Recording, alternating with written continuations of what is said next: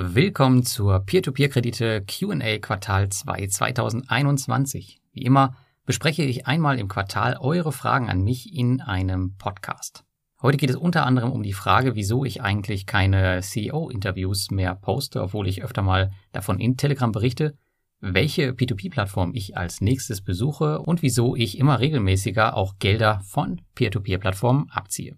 Nach dem P2P-Teil gibt es auch noch einige Fragen an mich bezüglich Konten, Zeitmanagement, aber erstmal fangen wir mit den Peer-to-Peer-Krediten an. Viel Spaß! Und als erstes fragt jemand, welche neuen P2P-Plattformen wirst du 2021 noch ins Portfolio aufnehmen? Ja, ich dachte eigentlich, ich nehme gar keine neue Plattform in diesem Jahr mehr auf. Monsera ist ja, wie ihr wisst, Ende 2020 dazugekommen und bisher kam kein wirklich neuer, aussichtsreicher Kandidat an den Start, muss man ehrlicherweise sagen. Es gab zwar etliche neue Mintos-Ausgründungen neben Monsera und auch viele andere interessante Plattformen, aber irgendwie ist es mir oft noch zu heiß, wirklich signifikante Summen zu platzieren. Und ehrlicherweise starte ich keine Plattform mehr ähm, mit einem kleinen Betrag und schreibe dann darüber, weil mir einfach die Gefahr zu groß ist, ja, dass die Plattform in ein paar Jahren womöglich nicht mehr da ist. Also das Alter spielt eine extrem wichtige Rolle mittlerweile bei mir, denn wie wir schon öfter festgestellt haben, wenn wir in die Vergangenheit schauen, dann hat es meistens die jungen Plattformen erwischt und mit so einer Selektion kann man vielleicht schon mal Dinge vorweg verhindern. Und gerade bei den Mintos-Ausgründungen, ähm, viele finden die ziemlich cool, weil die halt meistens ein paar Prozent mehr Rendite bringen, aber da muss man sich halt immer fragen, äh, was passiert, wenn so eine Mintos-Ausgründung mal auf der Strecke bleibt? Wer kümmert sich um deine Kredite, wenn SGT auf einmal nicht mehr da ist? Weil Mintos wird es nicht mehr machen. Das heißt, das zieht dann also wieder einen größeren Kreis mit ähm, Insolvenzverfahren etc. und keiner weiß, wie lange sowas dauert. Und da habe ich wirklich lieber einen Partner an meiner Seite wie Mintos, der mich halt in solchen Sachen vertritt, auch wenn das Geld dann nur Stück für Stück zurückkommt, aber zumindest bin ich immer auf dem Laufenden. Aber, und jetzt kommen wir eigentlich zur guten Nachricht, in den letzten Wochen hat sich ein Kandidat herauskristallisiert, den ich mir aktuell etwas näher anschaue und den ich eventuell gewillt bin, noch dieses Jahr in mein Portfolio aufzunehmen. Ich werde hier jetzt den Namen aber noch bewusst noch nicht nennen, denn ich bin mit meiner Entscheidung noch nicht hundertprozentig im Reinen. Aber im Quartal 3 oder spätestens im Quartal 4 werdet ihr mehr wissen. Und zudem sieht es aktuell so aus, als würde noch eine Plattform mein Portfolio verlassen. Na, wer das ist, das erfahrt ihr wahrscheinlich auch in den nächsten Wochen. Bei der nächsten Frage geht es um Fremdkapitaleinsatz. Hast du mal ein Fazit zu deinen 1000 Euro Fremdkapitaleinsatz veröffentlicht, die du vor circa zwei Jahren in P2P-Kredite investiert hast? Ja, den Artikel, wer ihn nicht kennt, den gibt es auf dem Blog. Ich äh, verlinke euch den mal in den Show Notes und tatsächlich habe ich hier noch kein Update gemacht, da ich das Thema ja ehrlicherweise auch nicht so richtig interessant finde. Da aber momentan auf meinem Blog ähm, alte Beiträge aussortiert und technisch und inhaltlich auch ein bisschen überarbeitet werden, wird auch dieser irgendwann an der Reihe sein. Dann schaue ich mal, ähm, ja, was da machbar ist. Aber als Fazit kann ich dir hier mitgeben, dass das alles wunderbar funktioniert hat. Ich habe quasi damals 1000 Euro sofort über einen Kredit für das Investment zur Verfügung gehabt und, und der Zinssatz für den Kredit damals betrug tatsächlich 0 Prozent. Also ich habe das Geld wirklich kostenlos bekommen und den Kredit habe ich über ein Jahr, glaube ich, monatlich abbezahlt, Zinsen plus Tilgung. Und da das damals auch ein recht kleiner Betrag war, habe ich diesen aus meinem persönlichen Privathaushalt gezahlt und keine Rücküberweisung von Mintos angefordert. Letztlich ist das Thema Kredithebel natürlich für viele sehr spannend, verstehe ich auch, denn man holt sich ja zukünftige Cashflows sozusagen sofort. Aber ich selbst habe ehrlicherweise keine wirkliche Verwendung mehr bei meinem aktuellen Vermögenstand dazu ist es einfach nicht notwendig, da jetzt sonderliche Risiken einzugehen. Zudem bringt es mir jetzt auch nichts mehr, wenn ich jetzt nochmal einen Kredit für 1000 oder 2000 Euro aufnehme. Also ja, hätte ich weniger Geld auf der hohen Kante, dann wäre es mir auf der anderen Seite auch zu riskant. Also so oder so werde ich vermutlich zukünftig nicht ernsthaft mit einem Kredithebel im Bereich P2P arbeiten. Bei anderen Sachen, wie zum Beispiel Aktien, kann man da vielleicht nochmal eher drüber nachdenken. Aber im Bereich P2P habe ich das mehr oder weniger für mich ausgeschlossen. Dann wird gefragt, wann besuchst du mal wieder eine P2P-Plattform? Ja, ihr wisst ja, nach Groupier ist mir, muss man ehrlicherweise sagen, gehörig die Lust vergangen, jegliche Plattform überhaupt nochmals zu besuchen. Ja, und Kurzbesuche neuer Plattformen, die kommen tatsächlich überhaupt gar nicht mehr in Frage für mich. Also das ist, das bringt mir nichts. Was weiterhin interessant ist, das sind natürlich Besuche ab einer Woche aufwärts, also wirklich in deren Büros zu sein, dass ich sehen kann, wie sich die Menschen verhalten, und wo ich ein bisschen besser einschätzen kann, wer mich anlügt und wer nicht. Aber natürlich ist auch das keine Garantie, aber immerhin ein anderes Gefühl als ein ja, geplanter Tagesbesuch für ein paar ähm, Interviews, wo die Fragen vielleicht sogar noch vorher angefordert werden. Also ja, das kann man sich, kann man sich wirklich schenken. Und momentan gibt es für einen Langzeitbesuch zwei Kandidaten. Der erste ist, ähm, ich habe es letztes Jahr schon angekündigt, da ist es wegen Corona ins Wasser gefallen. Ähm, das war CrowdDestor. Aber ich muss ehrlicherweise sagen, ich weiß zum aktuellen Zeitpunkt nicht, ob ich Ihnen in der derzeitigen Verfassung da eine weitere Bühne bieten möchte. Zumal ich auch mittlerweile nicht mehr wirklich hundertprozentig selbst hinter meinem Investment dort stehe und ja auch schon seit vielen, vielen Monaten gar nichts mehr nachgelegt habe. Also ja, da müssen wir mal schauen. Ähm, ein zweiter Kandidat ist dagegen schon aussichtsreicher und da sind wir momentan in den Feinabstimmungen für einen Besuch eventuell im September. Bis da allerdings alles hundertprozentig klar ist, werde ich aber auch noch hier keinen Namen nennen. Aber es sieht so aus, als würde ich in diesem Jahr zum vierten Mal eine Plattform für einen längeren Zeitraum besuchen. Geplant sind nämlich auch wieder da zwei volle Wochen. Aber generell werde ich diese Besucher nur noch dann machen, wenn ich wirklich Lust drauf habe und jetzt nicht ähm, sagen, ich besuche jetzt, keine Ahnung, zweimal im Jahr ähm, eine P2P-Plattform, weil das Ganze ist extrem viel Arbeit. Ja, also ihr müsst euch halt vorstellen, da werden halt, weiß ich nicht, fünf, sechs Videos produziert, Artikel, es müssen Interviews vorbereitet werden und den ganzen Kram und am Ende, ich werde dafür ja nicht bezahlt. Ja, klar, die bezahlen meistens den Flug dorthin und ähm, dann die Hotelunterbringung. Das ist das, was ich halt verlange, weil ansonsten gehe ich halt mit Minus raus. Aber für das, was ich da mache, kriege ich an sich keine Entschädigung. Natürlich klicken dann vielleicht Leute auf meine Links und melden sich darüber an, aber das ist halt keine Garantie. Also ich mache das an sich halt für lau und das ist echt eine Menge Arbeit und auf der anderen Seite kann ich meine generelle Arbeit halt in der Zeit in der Regel nicht machen. Also von daher muss immer so ein Besuch ähm, gut überlegt sein. Dann haben wir hier eine Frage zu Linked Finance. Bist du noch bei Linked Finance engagiert? Das Kreditangebot ist ja mittlerweile sehr überschaubar. Ja, ich weiß nicht, äh, vielleicht bist du da falsch informiert, aber ich wüsste nicht, dass ich jemals bei Linked Finance war. Das war der Thomas von P2P Game, mein Co-Host im P2P Café.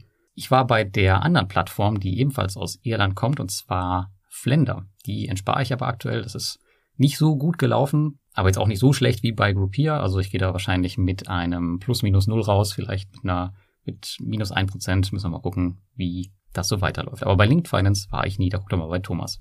Hat sich das Interesse an P2P-Krediten aus deiner Sicht seit Corona verschlechtert oder mittlerweile sogar verbessert? Ich denke, im Gesamten muss man ehrlicherweise sagen, hat es sich verschlechtert, wenn ich so in meine eigenen Statistiken schaue. Ähm, ich sehe es ja auf meinem Blog, also wie das Interesse ist. Die, der Blog ist stärker geworden in den letzten Jahren, aber auf der anderen Seite ist das Interesse an P2P-Krediten an sich gesunken. Also da sind jetzt andere Themen wichtig, wie beispielsweise das Krypto-Lending, wo ja viele darauf abfahren. Auf der anderen Seite gibt es aber auch einige P2P-Plattformen, die davor so vor sich hingedümpelt sind und so lala waren und dann eine Art Raketenstart während der Pandemie hatten. Und wenig überraschend waren das auch diejenigen, die sehr solide waren und bei denen, naja, nichts passiert ist. Ja, ich meine, die Namen kennen wir alle. Das sind beispielsweise Twino, das ist ein Esteco, das ist ein Peerberry. Und die haben von der Situation, glaube ich, äh, eher profitiert, als dass es ihnen geschadet hat. Bei neuen P2P-Plattformen sind die meisten aber, muss man sagen, schon extrem vorsichtig geworden, wie ich persönlich ja auch. Ich meine, das nehmen ja die Leser auch immer mit. Wenn die sehen, dass ich da dann nicht mehr investiere bei den neuen Plattformen, dann machen die das dann oft auch nicht. Und ihr wisst ja, in den ersten Jahren, als ich selber mit den P2P-Krediten angefangen habe, da habe ich noch vier bis fünf Plattformen pro Jahr hinzugenommen und ausprobiert. Und jetzt ist es im Höchstfall noch eine pro Jahr. Ich denke also, vor allem die neuen Anbieter, die werden es in Zukunft sehr, sehr viel schwerer am Markt haben zu bestehen, auch wenn sie vom Start weg heute meist besser sind, als viele der heute etablierten Plattformen damals waren. Und das ist auch ein wichtiges Fazit dieser Pandemie, dass die Plattformen an sich, muss man schon sagen, besser werden. Und das ist am Ende natürlich auch gut für uns Investoren. Dann fragt jemand, du fängst an, immer regelmäßiger Beträge von P2P-Plattformen abzuziehen. Wieso das? Ja, schau doch mal in meine Quartalsberichte rein. Ich habe ähm, bestimmte festgelegte Ziele für jede P2P-Plattform, wo ich sage, okay, das ist jetzt das Maximum, was ich auf der P2P-Plattform liegen haben möchte. Und mit allem darüber fühle ich mich halt einfach unwohl. Und ist dieser Zeitpunkt erreicht, dann ziehe ich halt einfach alle Überschüsse in Form von Zinsen ab. Das betrifft beispielsweise aktuell äh, Bondora und Twino. Als nächstes wird wohl Wire Invest die Grenze erreichen. Ich denke mal, im nächsten Quartal wird es soweit sein. Und ich setze diese Grenzen anhand des Cashflows, was ich dort einfach herausziehen möchte pro Monat. Und das Minimum, das sind meistens die ähm, 100 Euro pro Monat.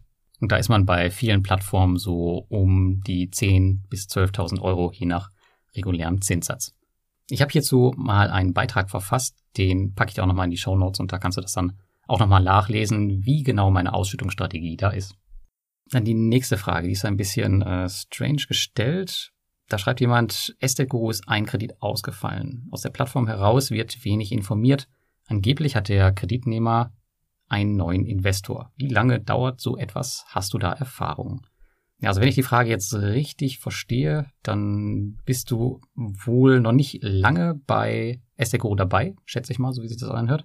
Also Kreditausfälle gehören einfach zur Tagesordnung dazu. Also die Rückholung, die kann auch schon mal Monate oder Jahre dauern. Auch das ist vollkommen normal. Aber das Coole an Asset ist halt, dass sie bisher noch immer eine weiße Weste haben und ähm, wenn ich jemandem erfolgreiche Rückholungen zutraue, dann ist das Asset Ich meine, wenn man das jetzt mal den, die Abwicklung der Projekte jetzt mal vergleicht mit Crowdestor, dann sind da schon, muss man wohl sagen, Welten zwischen. Und was die Informationslage angeht, da musst du mal in den Kredit selbst reinschauen. Ich glaube, Estate Guru informiert schon relativ genau über die Vorgänge des Ausfalls selbst, also jetzt nicht auf täglicher Basis, aber zumindest ähm, doch schon relativ regelmäßig. Da würde ich dich bitten, da einmal reinzugucken in den Kredit, den es betrifft, denn die machen das nicht per Mail, also du musst da schon aktiv in den Kredit reinschauen. Dann fragt jemand, wenn es Bondora nicht geben würde, bei wem würdest du dein Geld anlegen? Wenn du jetzt äh, P2P-Plattformen meinst, dann wäre wahrscheinlich mein aktuell zweiter Kandidat Mintos nach wie vor.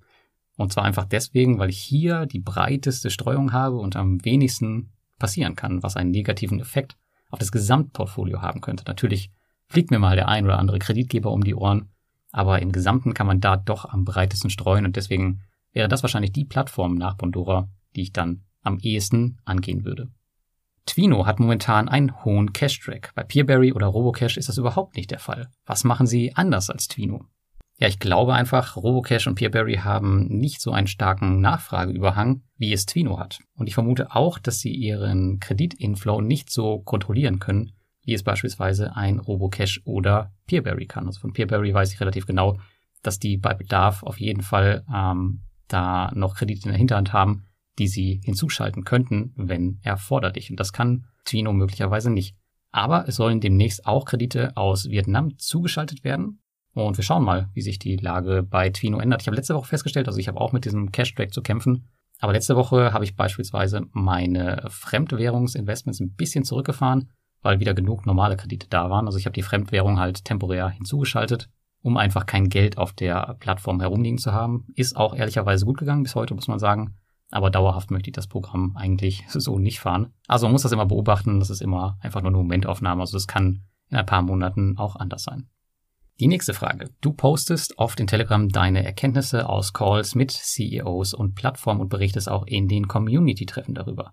Wieso werden die nicht mehr veröffentlicht?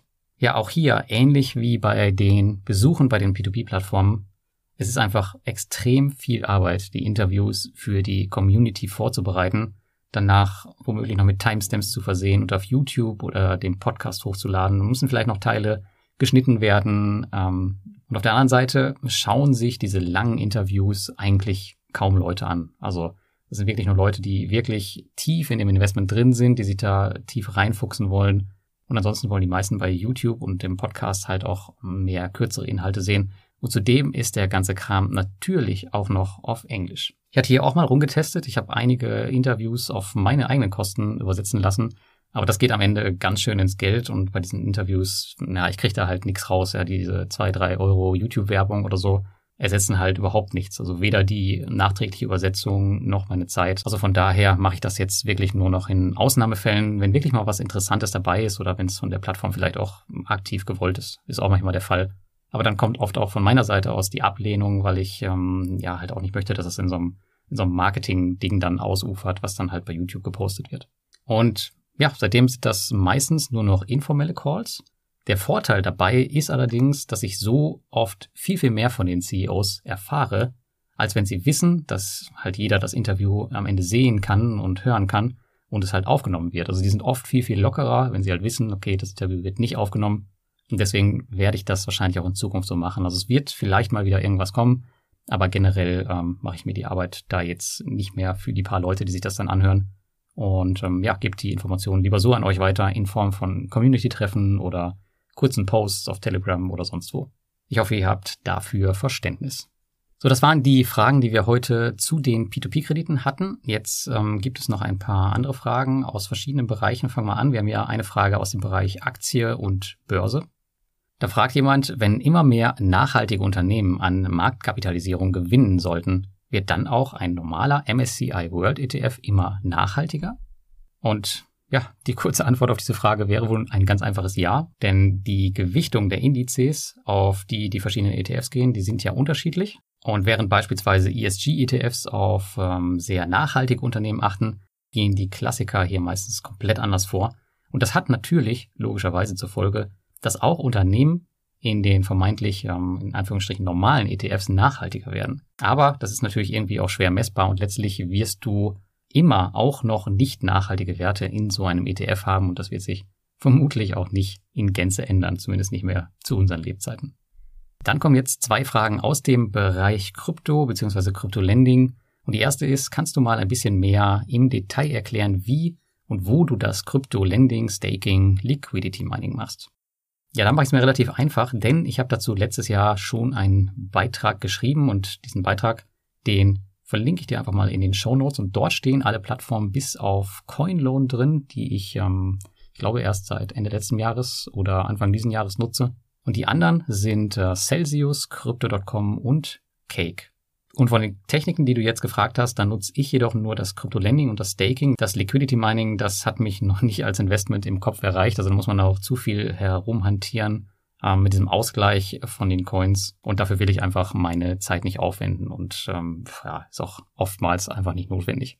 Und die zweite Frage ist, wann bekommen wir mal wieder einen Einblick in dein Krypto-Portfolio? Ich denke, jetzt im Quartal 3 wird es hierzu wieder was geben. Ich habe ja im letzten Jahr, zumindest in meiner Community, kann ich das sagen, ich habe ja ganz schön was losgetreten mit diesem Artikel über das Krypto-Lending. Und es gibt ja jetzt auch innerhalb von Telegram eine eigene Gruppe mit fast 500 Mitgliedern, die sich auch nur über Kryptos austauschen. Und auch bei den anderen Finanzbloggern, wenn man das so sieht, also da sprießen jetzt ja nur so die Krypto-Lending, Staking und Liquidity-Beiträge nur so aus dem Boden. Ist natürlich sehr spannend zu sehen, wie sich da immer so die Interessen verschieben. Aber Dennoch soll der Fokus meines Blogs natürlich weiterhin bei den P2P-Krediten bleiben. Also ich denke auch nicht, dass das Crypto-Lending jetzt irgendwann die P2P-Kredite ersetzen kann. Also es wird immer auch parallel existieren. Und zudem muss man auch sagen, so spannend ist das Thema gar nicht, denn es ist nicht wirklich viel passiert. Also oftmals ist es halt so bei den, bei den Lending-Plattformen, man legt seine Coins da halt hin und dann ist es bei, wie bei Go and Grow oft, dass man halt da wöchentlich seine Zinsen kriegt und im Normalfall passiert da halt nicht viel, außer dass mal was Neues draufkommt. Aber es gibt auf jeden Fall bald, sehr bald mal wieder einen Einblick, um auch die neuen Leser ein bisschen abzuholen und euch auch mal zu zeigen, was so im letzten Jahr passiert ist und ja, was vielleicht noch in Zukunft so passiert. Wenn du aber gar nicht warten kannst, dann kannst du auch mal in meine Tutorial-Sektion schauen, denn da hat der liebe Tobias aus unserer Community ein Tutorial für Cake geschrieben, was Anfänger wirklich an die Hand nimmt und ihnen zeigt, ähm, wie man das Staking macht, wie man Liquidity Mining macht und wie das mit dem Lending vor sich geht. Das ist echt richtig, richtig cool geworden. Auch das verlinke ich dir mal in den Show Notes und damit kannst du vielleicht die Wartezeit bis zu meinem Update ein bisschen überbrücken. So, als nächstes kommen jetzt noch ein paar persönliche Sachen an mich, wo ich Tipps geben soll und äh, wo ich Fragen gestellt bekomme. Und die erste Frage ist dein bester Tipp in Sachen Zeitmanagement. Ja, das ist natürlich meine Paradedisziplin, würde ich sagen. Und das ist auch echt eine coole Frage mit einer einfachen Antwort. Und die Antwort ist eigentlich immer die gleiche, die ich gebe. Und das ist nämlich, Planung ist alles. Wenn du deine Woche richtig planst, dann hast du deine Woche in der Regel auch im Griff. Und ich selbst plane meine Woche immer, sowohl privat wie auch im Business am Sonntag und dann von Montag bis zum kommenden Sonntag. Also immer einen Zeitraum von sieben Tagen. Und hier versuche ich dann einfach realistisch einzuschätzen, was ich schaffe und lege mir dann in der Regel maximal drei Tasks für den Tag in mein Trello. Also Trello ist diese Projektmanagement-Software und in der organisiere ich eigentlich mein ganzes Leben, nicht nur mein Business, sondern auch den ganzen Privatkram und alles, was so anliegt. Und diese Planung, die dauert meistens eine Stunde und dann gehe ich eigentlich immer mit einer klaren Vorstellung in die Woche und weiß immer genau, was ich, wenn ich aufstehe, machen muss, was zu tun ist am Tag. Und so endet der Tag dann natürlich auch mit Sachen, die einfach geschafft wurden. Und diese Technik, die setze ich jetzt schon seit sechs Jahren wirklich wöchentlich ein und habe damit meine persönlichen Jahresziele eigentlich immer erreicht. Und das liegt natürlich auch wieder daran, dass man die Ziele runterbricht auf Wochen, auf Tage und sie dann Stück für Stück einfach schafft. Und ich habe wirklich hier nicht eine einzige Woche ausgesetzt, auch nicht im Urlaub. Also Planung ist wirklich alles und ähm, Routine ist wirklich alles. Deswegen macht euch das, wenn ihr das übernehmen wollt, macht euch das wirklich zur Gewohnheit. Und auch wenn ihr im Urlaub seid, dann setzt damit nicht aus, auch wenn ihr private Sachen plant, aber plant einfach, damit das ins Blut übergeht und damit ihr so auch immer voll drin seid und keine Zeit sinnlos verschwendet. Die nächste Frage. Hast du ein oder sogar mehrere bestimmte größere Ziele, die du in den kommenden fünf Jahren erreichen möchtest? Ja, die meisten Ziele betreffen hier eigentlich eher mein Privatleben. Beispielsweise ist im Hause Wrobbel nochmal eventuell Nachwuchs geplant und es gibt auch noch das ein oder andere Abenteuer, das ich seit langem gerne antreten würde. Beispielsweise eine Tour in die Antarktis, die steht schon lange, lange auf meiner Liste. Ich habe sie auch schon mal ein bisschen konkreter geplant, aber ihr wisst es alle, dann kam auch ähm, die Pandemie dazwischen und ja, momentan ist das kein Thema. Aber das wird es wieder werden. Und ansonsten würde ich auch noch gerne den Kilimanjaro besteigen. Das ist auch noch so ein Ziel, was ich auf meiner Liste habe. Neben vielen, vielen anderen Dingen. Aber ob das jetzt in fünf oder erst in zehn Jahren was wird, das habe ich noch nicht festgelegt. Und businessseitig und auch was mein Vermögen angeht, da bin ich echt seit ja, 2017, 2018 auf einem Niveau unterwegs, wo ich persönlich nie gedacht hätte, dass ich das jemals erreichen würde. Ich setze mir hier natürlich nach wie vor jährlich neue und etwas höhere Umsatzziele, um mich auch selbst weiter herauszufordern. Aber das ist jetzt nichts wirklich Besonderes, sondern eher, naja, für mich die normale Entwicklung geworden. Ich habe jetzt kein klares Ziel, wo ich jetzt in den nächsten fünf Jahren hin will, außer dass ich vielleicht meinen Umsatz pro Jahr um, ja, Prozentsatz X steigern möchte. Also die meisten wichtigen Ziele auf die nächsten fünf Jahre gesehen die betreffen wirklich mein Privatleben und meine persönliche Weiterentwicklung. Die nächste Frage ist eine sehr, sehr interessante und da fragt jemand, seid ihr Finanzblogger untereinander vernetzt oder spricht man gar nicht miteinander? Also ich würde sagen, 90 Prozent unter uns sind sehr gut untereinander vernetzt und respektieren sich auch. Viele sind sogar sehr gut befreundet, obwohl man vielleicht gegenseitig um die gleichen Leser konkurriert. Das ist auch mal sehr interessant zu sehen. Also ich kann mit vielen anderen ähm, Bloggern im P2P-Umfeld ganz normal Sachen austauschen, ohne jetzt Angst haben zu müssen, dass mir da irgendwas geklaut wird. Also da ist das ähm, extrem fair und freundschaftlich untereinander. Das sind halt diejenigen, die nicht in Konkurrenz leben und halt auch voneinander lernen wollen. Das heißt, auf der einen Seite natürlich gibt man ein bisschen was, auf der anderen Seite kriegt man halt auch immer etwas zurück. Also es ist halt ein ganz normaler Austausch. Und beispielsweise, was ihr sicherlich nicht wisst, der Alex Fischer als einer der ersten noch aktiven Finanzblogger, der hat eine Facebook-Community gegründet, wo rund, ich glaube, 80 Finanzblogger aktuell drin sind und die sich auch regelmäßig bei ihren Problemen und Herausforderungen gegenseitig helfen. Das ist schon ziemlich cool. Also es gibt schon eine Menge Finanzblogger aus verschiedenen Bereichen und natürlich versucht man sich da irgendwie zu unterstützen, denn auch wenn man vielleicht die gleichen Leser hat, hat ja doch jeder so seine Nische. Aber es gibt jedoch leider seit einigen Jahren auch einen, ja, wachsenden Anteil, vor allem von neueren Bloggern, würde ich sagen, die in einer Art ja, Konkurrenzdenken leben, sich immer irgendwie profilieren, der Beste zu sein und den besten Content zu liefern. Und die kooperieren meistens nicht mit anderen Bloggern oder greifen die sogar auf diverse Arten an. Also hier habe ich echt schon von Klagen und Abmahnungen gehört, aber auch öffentlichen Hates auf Social-Media-Portalen und anderen Dingen, und solche Blogger findet man dann logischerweise auch nicht in solchen besagten Facebook-Communities, da sie ja, dort auch niemand haben möchte. Also wenn man halt einmal sowas von einem Blogger sieht, selbst wenn man businessseitig nichts mit dem zu tun hat, dann möchte man halt einfach nicht mehr mit solchen Leuten zusammenarbeiten. Das ist relativ normal und das spricht sich auch ganz einfach rum. Und ich kann das auch zum Teil ein bisschen nachvollziehen, weil letztlich darf man halt auch nicht vergessen, dass es am Ende für einige um ihr Haupteinkommen oder den Aufbau dessen geht und ähm, sie daher ja extrem verbissen in einigen Dingen vielleicht agieren. Und deswegen ist es gut, ähm, ähnlich wie bei einem Angestelltenjob, dass halt, dass man jetzt nicht auf das Einkommen aus dem Blog irgendwie angewiesen ist.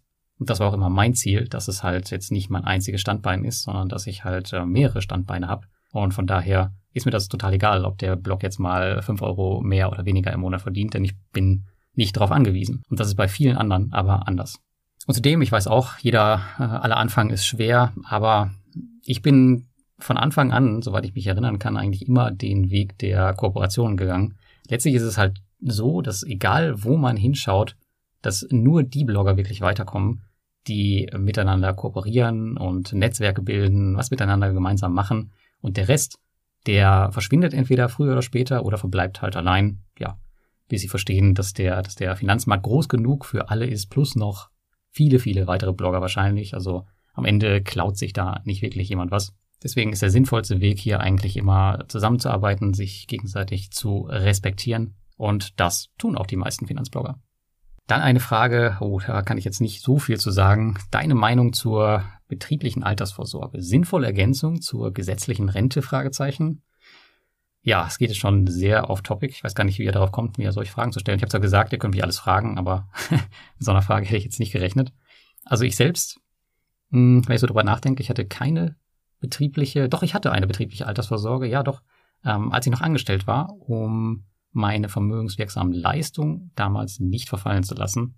Und letztendlich glaube ich, dass jeder zusätzliche Beitrag als ähm, Ergänzung zur gesetzlichen Rente sich irgendwie am Ende lohnt aber heute habe ich selber gar keine externe Altersvorsorge mehr. Also meine Renteneinzahlungen wurden 2019 gestoppt. Da bin ich ja offiziell aus meinem normalen Job ausgeschieden. Und damit endete bei mir auch die betriebliche Altersvorsorge.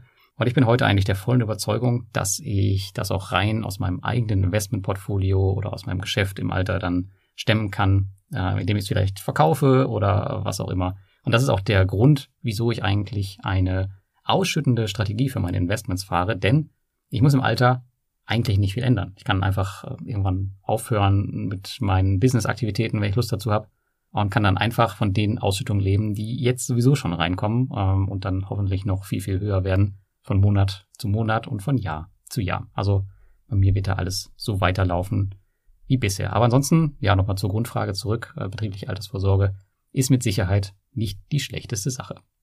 Die letzte Frage für die QA dieses Quartals ist, äh, wie sieht deine Kontenstruktur aus? Hast du für jeden Bereich, also KDP, Block und andere Quellen, getrennte Konten? Nutzt du ein extra Konto für Steuerrücklagen? Und das wird dich jetzt vielleicht wundern. Nein, ich habe keinerlei Kontenstruktur. Also natürlich habe ich irgendwie eine Kontenstruktur, aber jetzt glaube ich nicht das, was du dir irgendwie darunter vorstellst. Was ich aber habe, ist eine interne Kontenstruktur. Das bedeutet, fürs Business habe ich beispielsweise nur ein großes Eingangskonto und unterteile dann alles manuell per Excel. Das heißt, es ist nicht physisch getrennt, aber es ist logisch in meinem Kopf getrennt. Das heißt also, ich habe ein ähm, Tortendiagramm, wo man halt dann aufteilen kann in Rücklagen für Steuern, in Anschaffung, für Buchhaltung und so weiter.